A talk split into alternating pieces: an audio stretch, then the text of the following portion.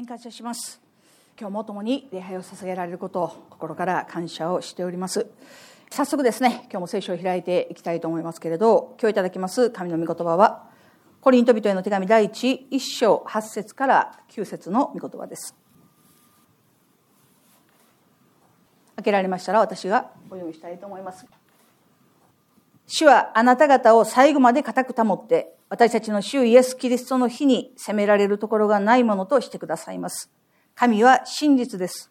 その神に召されて、あなた方は神の御子、私たちの主イエス・キリストとの交わりに入れられたのです。アメン。今日はこのところから、神は真実ですというテーマで共に恵みを分かち合っていきたいと思います。前回ですね、神様の恵みは過去において、現在において、そして未来においても変わることがないという話をさせていただきました。その神様の変わることのない恵みは、コリントの人たち、また私たちに対しても変わることがない神の恵みであるということを心から感謝します。私たちがどのような状態であっても、神の恵みそのものは変わることがありません。そして神様は、主キリストイエスの日に責められるところがないものとしてくださるという話をしました。これは言葉では表現できないような恵みであります。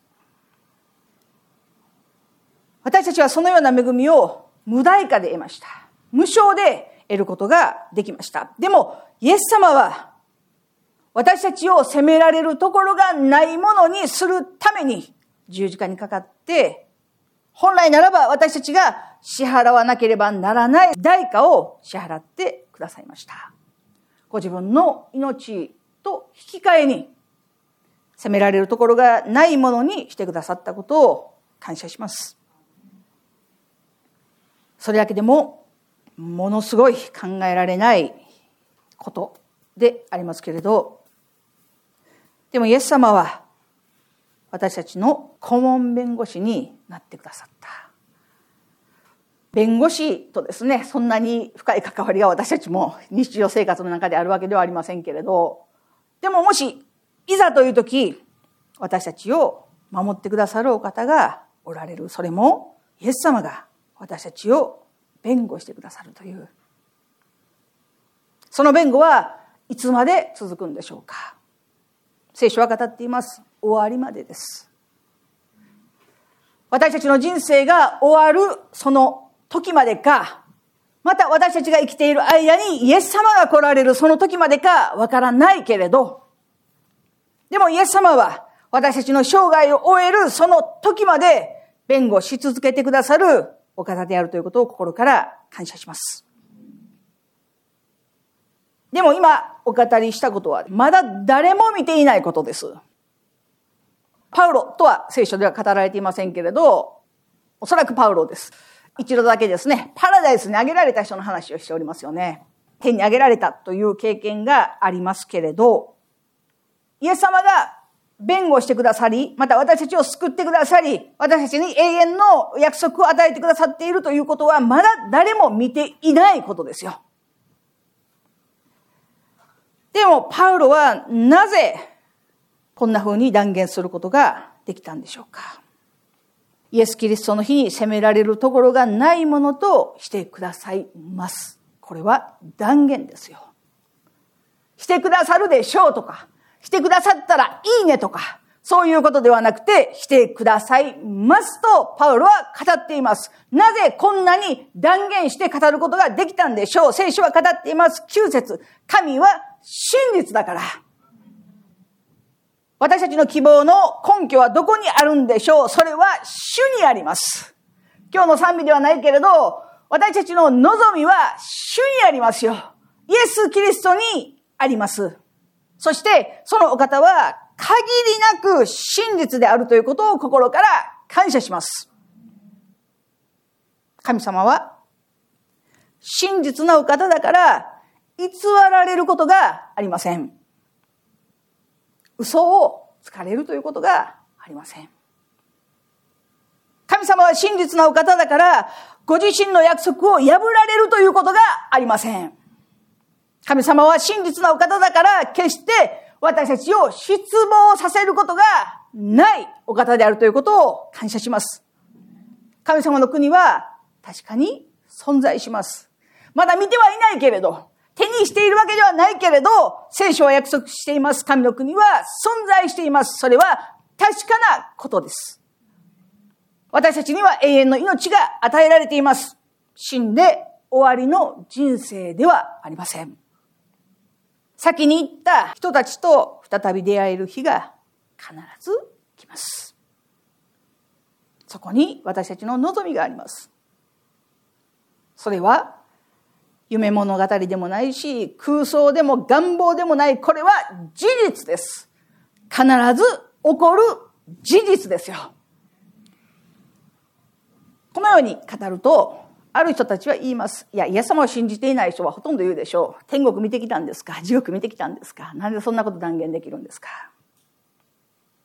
その時私たちは言います。はい、神様は真実だから。彼らにとってはその答えは十分ではありません。いや、私天国見てきたんです。地獄見てきたんです。それはこういうことがあって、こんな素晴らしいものがあって、今でも YouTube を見るとと言っても私はあんまり見ないんですけど、YouTube を見たという方々が、天国を見てきた人の話や、地獄を見てきた人の話を聞いて、混乱し、心を騒がせ、不安を覚えておられる方がたくさんいらっしゃいます。でも、神様を信じている私たちにとって、神様は真実なお方なんだということ以上に、神を信頼することができる根拠はどこにもありません。天国の話をこと細かく見てきた人から聞かないと私たちは天国があるということを信じられないんでしょうか？それともイエス様が語られたように私はあなた方のために家を準備しに行きます。できたならば迎えに行きます。その言葉を信じることができるのか？いやー見ないと。見てきた人の言葉を聞かないと。それは愚かなことです。私たちには、イエス様の言葉が与えられています。神の言葉が与えられています。それを信頼すること、信じること、それが信仰であり、神に喜ばれる心だということを知らなければならないと思います。神様は真実だから、それで十分です。もし、どんなに素晴らしい約束があったとしても、それが確かなものでなかったならば、その約束には実質がありません。身がありません。天国ありますよ。永遠に生きることができますよ。素晴らしいところですよ。そしてあなた方はそこに行くことができるんですよ。なんと素晴らしいことか。と思っても、もしそれが確かなことでなかったらクリスチャンほど惨めな人はいないんじゃないかなと思いますよ。一週間の中で大事な大事な日曜日を毎週毎週毎週教会に来て長い話を聞いて掃除して食事して勉強会して帰る家帰ったらはあ疲れたな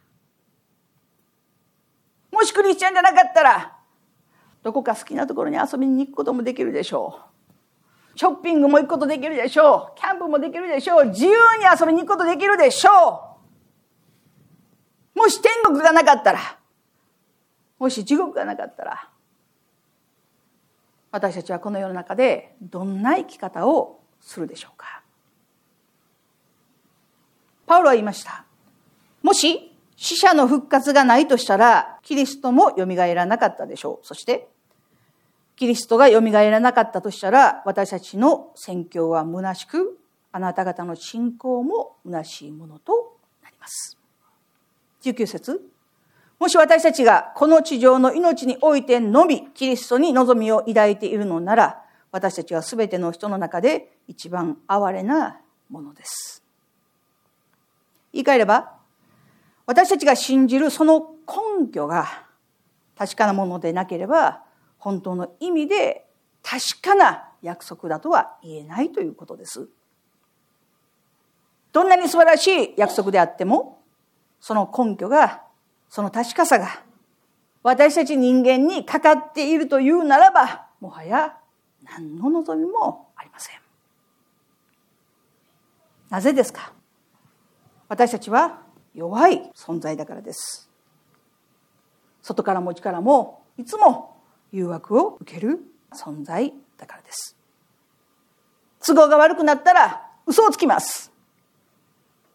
いつの間にか嘘をついてることすらわからないぐらい嘘を重ねていきます。罪の誘惑と戦いながらもなお告発され続けることでいつも心には在籍感があります。私たちは決して硬くて強い存在ではありません。常に揺れ動く存在であり、常に揺れ動かされる存在です。そんな私たちに確かさの根拠が求められるというならば、もはや何の希望もありません。これほど不安定なものはありません。人間は不安定です。もし、私たちの信仰が立場でなければ神の祝福は与えられないというならば、私たちに神の祝福が与えられることはないでしょう。もし私たちの行いが完全でなければ、神の国に入れないというならば、私たちに救いはない。神の国に入ることができない。でも、私たちは主に感謝します。私たちは自分に望みを置いているのではなくて、主に望みを置いているからです。そしてその主は私たちを失望させることがないと語ってくださっているお方であるということを心から感謝します。私たちの主は揺るがされることもありません。聖書は語っています。昨日も今日もとこしえに変わることがないと約束してくださっていることを感謝します。それだけでも十分な信じる根拠になるけれど、パウロは言います。その方は真実だって。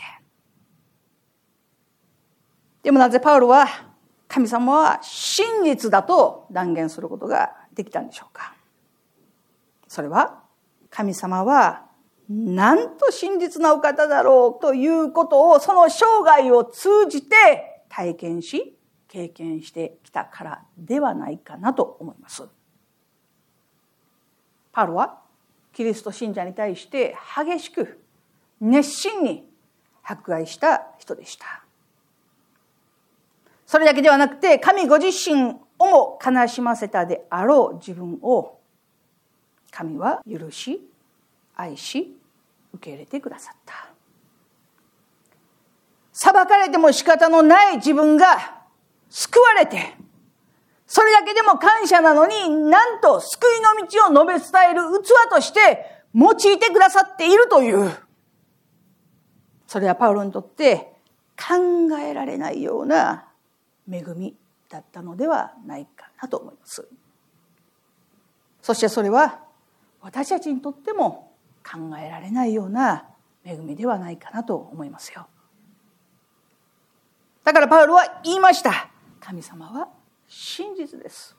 なんで？私は神が真実であるということを経験しています。私たちも言います。神様は真実です。なぜ？神様が真実であるということを私たちは日々の生活の中で体験し、経験しているからですよ。また、パウロだけではなくて、イエス・キリストの弟子たちもこのように語っています。人の働き5章40節から42節人たちを呼び入れて、無知で打ち、イエスの名によって語ってはならないと命じた上で釈放した。人たちは皆のために恥ずかしめられるに値するものとされたことを喜びながら最高法院から出て行った。そして毎日宮や家々でイエスがキリストであると教え、述べ伝えることをやめなかった。弟子たちはイエス・キリストを述べ伝えているということによって捉えられ、迫害され、鞭打たれ、苦しめられて、もう二度とイエスの名を語ってはいけないと言われて、釈放された途端に、家々まちまちに行って福音を語りました。私たちだったらどうしますか？いや、もうまた苦しみに遭うから、隠れて、ちょっと方法考えて、もうちょっと作戦練って、うまく、うまく伝えられるように。彼らは迫害や苦しみを恐れなかっただけではありません。皆のために恥ずかしめられるに値するものとされたことを喜んだんです。ああ、イエス様のために自分が苦しみに会えるなんてなんという幸いだろうか。すごいことです。すごいことです。パウロはイエス様の次に多く迫害にあった人と言われている人です。パウロほど多くの苦しみにあった人がいるだろうかと思えるぐらいの人ですよ。海の難、山の難、友の難、盗賊の難、さまざまな難にあった人、それがパウロです。神様なんで、どうして、イエス様信じているのに、なんで私はこんなに苦しまなくてはならないんですかと言ってもおかしくない人、それがパウロです。でもそのパウロは言いました。神様は真実ですって。また弟子たちは皆のために恥ずかしめられるに値するものとされたことを喜びました。なぜですか？聖書は語っています。あなた方がキリストのために受けた恵みはキリストを信じることだけではなく、キリストのために苦しむことでもあるのです。私たちがキリストのために受けた恵みは、キリストを信じるということだけではなくて、キリストのために苦しむということも含まれてるんですよ。アーメンですか？ペテロは言いました。愛する者たち、あなた方を試みるためにあなた方の間で燃え盛る試練を何か思いがけないことが起こったかのように不審に思ってはいけません。むしろ、キリストの苦難に預かれば預かるほど一層喜びなさい。キリストの栄光が現れる時にも歓喜に溢れて喜ぶためです。ペテロ第一の手紙4章12節から13節の御言葉です。イエス様も三条の水訓と呼ばれる有名な言葉を語られました。義のために迫害されているものは幸いです。天の御国はその人たちのものだからです。私のために人々があなた方を罵り、迫害し、ありもしないことで悪行を浴びせるとき、あなた方は幸いです。喜びなさい。大いに喜びなさい。天においてあなた方の報いは大きいのですから。あなた方より前にいた預言者たちも人々は同じように迫害したのです。パウロも、また弟子たちも、まさに、御言葉のすべてを信じて、御言葉に生きる人たちでした。自分にとって都合がいい御言葉だけ、アーメンするのではなくて、苦しみを招くかもしれないその言葉に対してもこれは主の言葉だから、これは神が語られたことだから、アーメンするという信仰がありました。私たちはどうでしょう？この御言葉いいね。この御言葉はちょっと難しいね。この御言葉は嫌やねん。この御言葉大好きやねん。そんな聖書の読み方をしていたら、栄養型になります。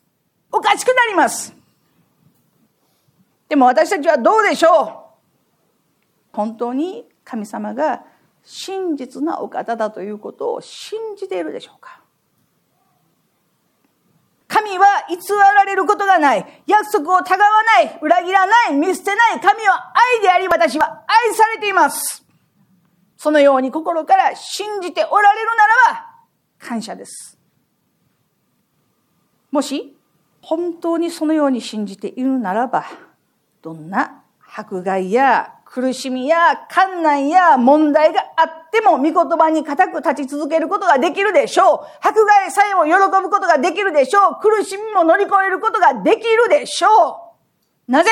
神は真実なお方で、私にとって良いことだけをなさるお方だということを本当に信じているならば、すべてのことにおいて感謝することができるでしょう。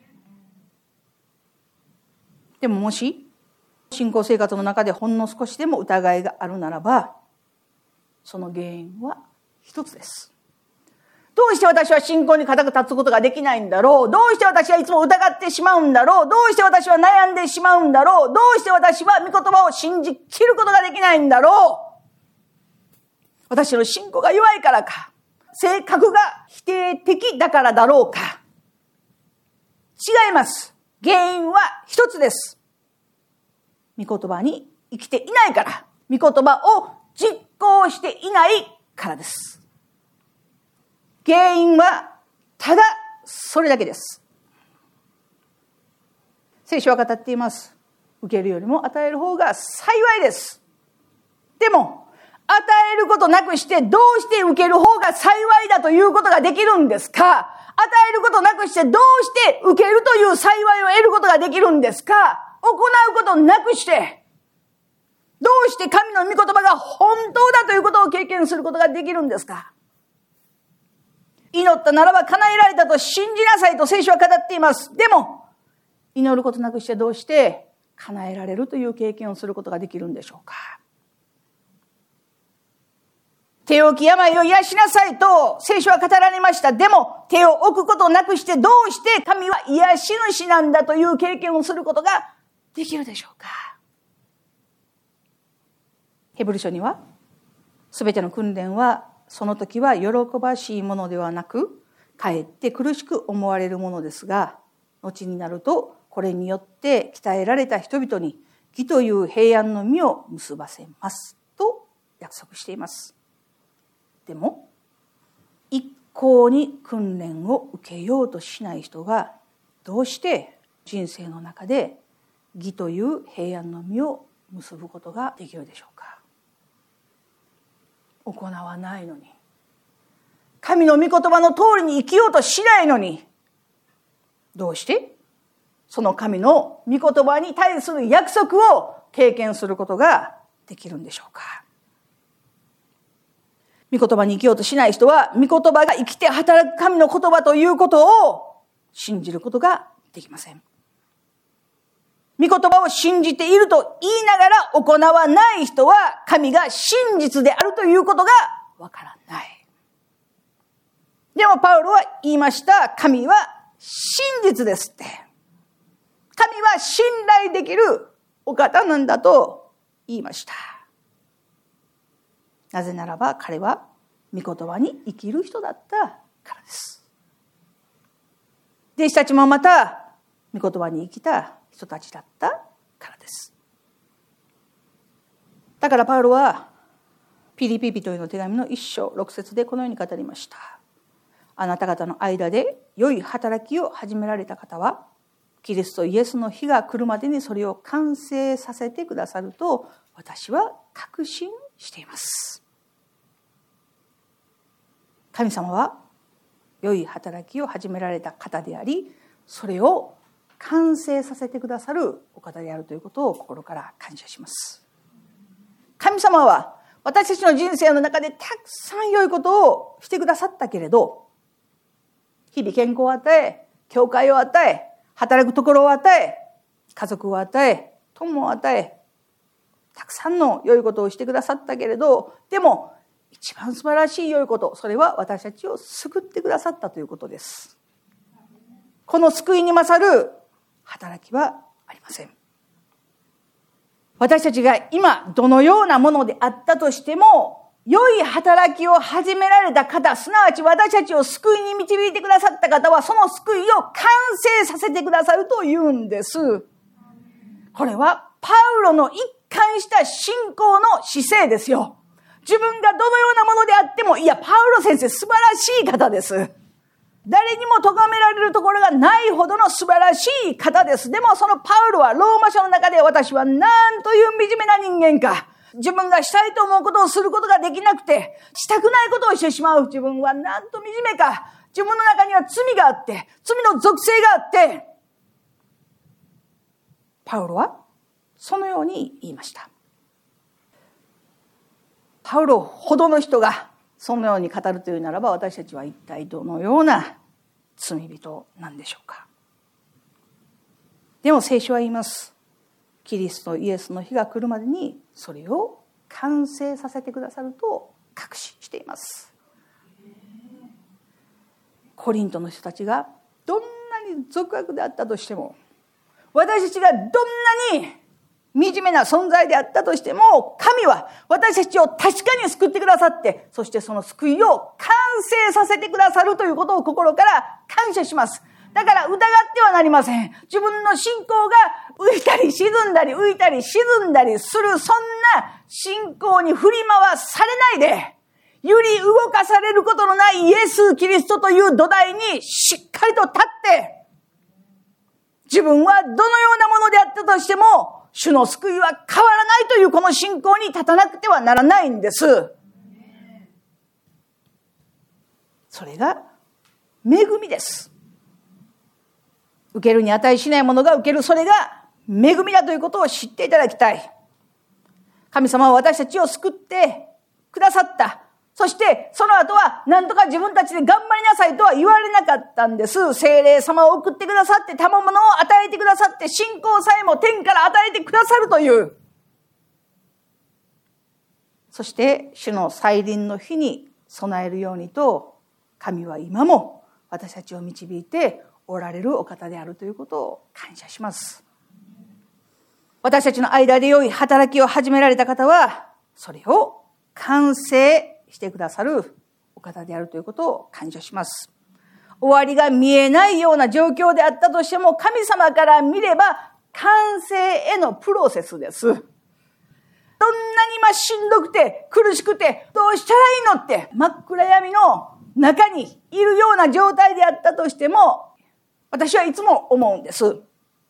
私たちはドキドキハラハラします。どうなるんだろうかこのこと、あのこと、この問題、あの問題、嫌というほどいろんなこときます。でもいつも思います。神様から見れば、すべては過去です。私たちは今を生きているけれど、神様から見るならば、長い人生のほんの一瞬です。神は私たちが完成し、どのようなものになるのかということを知っておられます。その青写真を持っておられるのは神様です。私たちがこんななりたい、あんななりたいと思ってる以上に、神様は本当の私たちにならせるために、今も働いておられます。私は本当に野球が好きだった頃にですね、それでもリアルタイムで野球を見るっていうことはなかなか難しい。必ず録画はしますけど、その録画を普通に見るということはしません。まず、携帯でプロ野球ニュースを見て、負けたと思ったら、そのビデオを見ないで消します。そして、買った何回と何回と何回に点数入ったと言ったら、その回だけ飛ばしてみます。でも皆さん考えてください。プロ野球速報を見て、買った。ビデオを見て、すごいね、ホームラン打ったね、頑張ったね。そしてプロ野球ニュース見て、どうしよう、逆転された、負けるんちゃうかな、どうしようどうしようって、そんな人いないでしょ？いやいや、知ってるじゃないですか。携帯見て知ってるでしょ？テレビ見て知ってますよね？見てますよね？何が言いたいかというと、神様は驚いたり、どうしようとか、え、なんで？とか、そんなことを思わないという話です。なぜならば、神様はもう全部知っておられます。全部知っておられます。私たちがプロ野球ニュースの全ての情報を知っているように、神から見れば全ては過去です。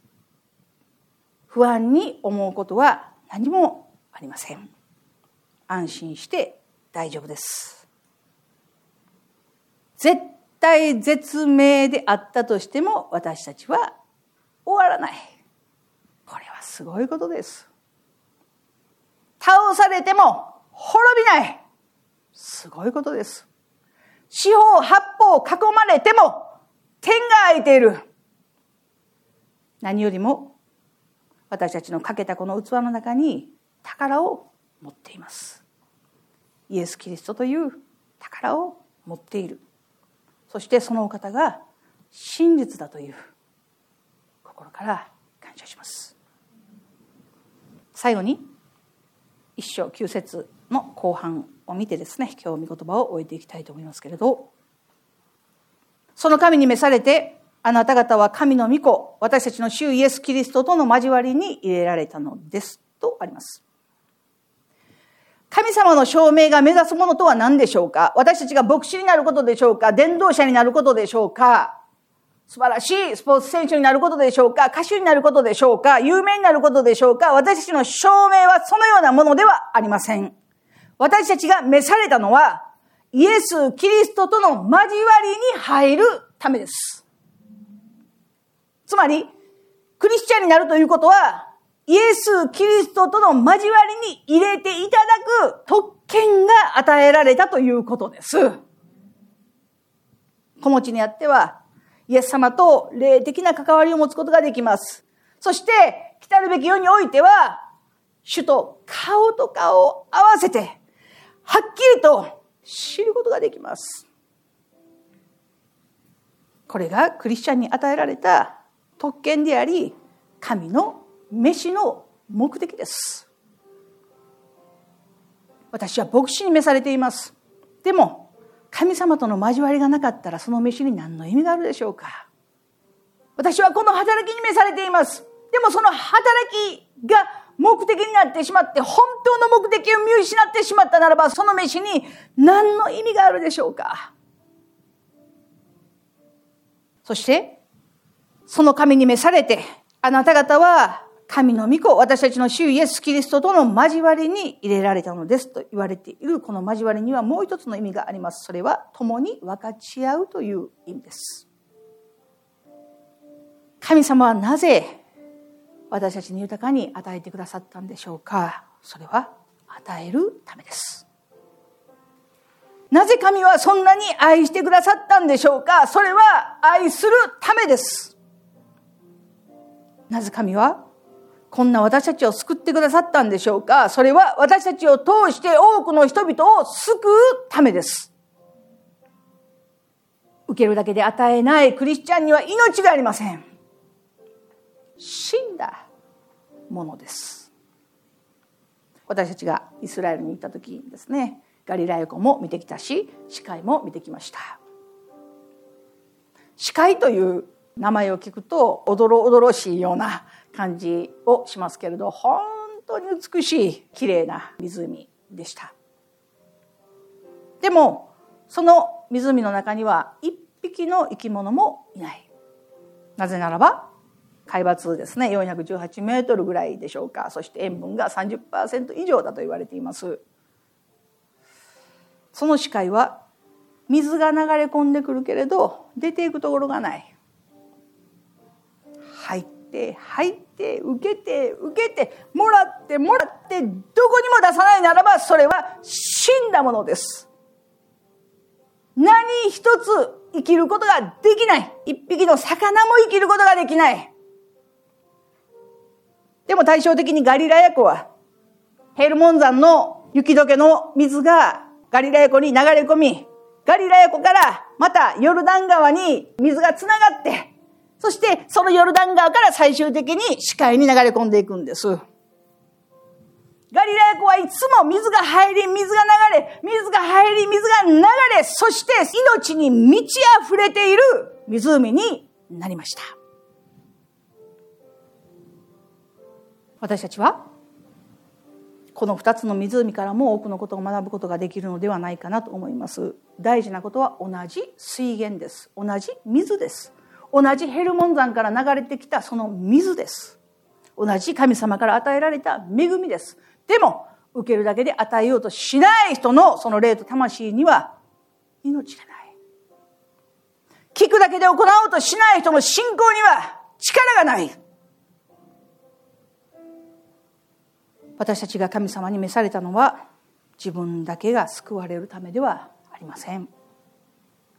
イエス・キリストとの交わりに入れられたのは一人で生きなさいという意味ではありません。私たちが受けたのは与えるためです。救われたのは救うためです。許されたのは許すためです。主が真実なのは私たちもまた真実に生きなさいということのためです。そして、そのような人々を見て、まだイエス様を知らない人たちは神を見るんですよ。イエス様がこの地上で歩まれたように私たちが歩むならば、人々は私たちを通して神を見ます。神の素晴らしさを見ます。そして福音が伝えられていきます。今日私たちは御言葉の全部を信じるものになりたいと思います。どんな御言葉が与えられても、アーメン主よ感謝します。なぜならば主は私たちを苦しめることに目的があるからではありません。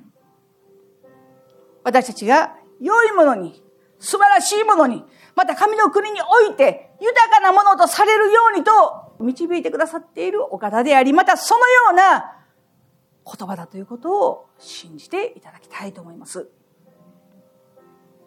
試練は決して喜ばしいものとは思えないけれど、でも私たちはそんな時だからこそ信仰を働かせて真実な神を仰ぎ見るものでありたい。そのように願うんですけれどアーメンでしょうか。お祈りいたします。イエス様ありがとうございます。今日このようにして共に言葉を分かち合うことができることをありがとうございます。神様あなたは真実なお方です。主どうぞ。私たちもまた真実なものとして偽ることなく約束をたがうことなくどうぞあなたに似るものとして歩みをすることができるように聖霊様どうぞ私たち一人一人を助けてくださいますように心からお願いいたします。今日この時導いてくださった主に心から感謝して愛する主イエスキリストの皆によって今にお祈りをお捧げいたします。アーメン。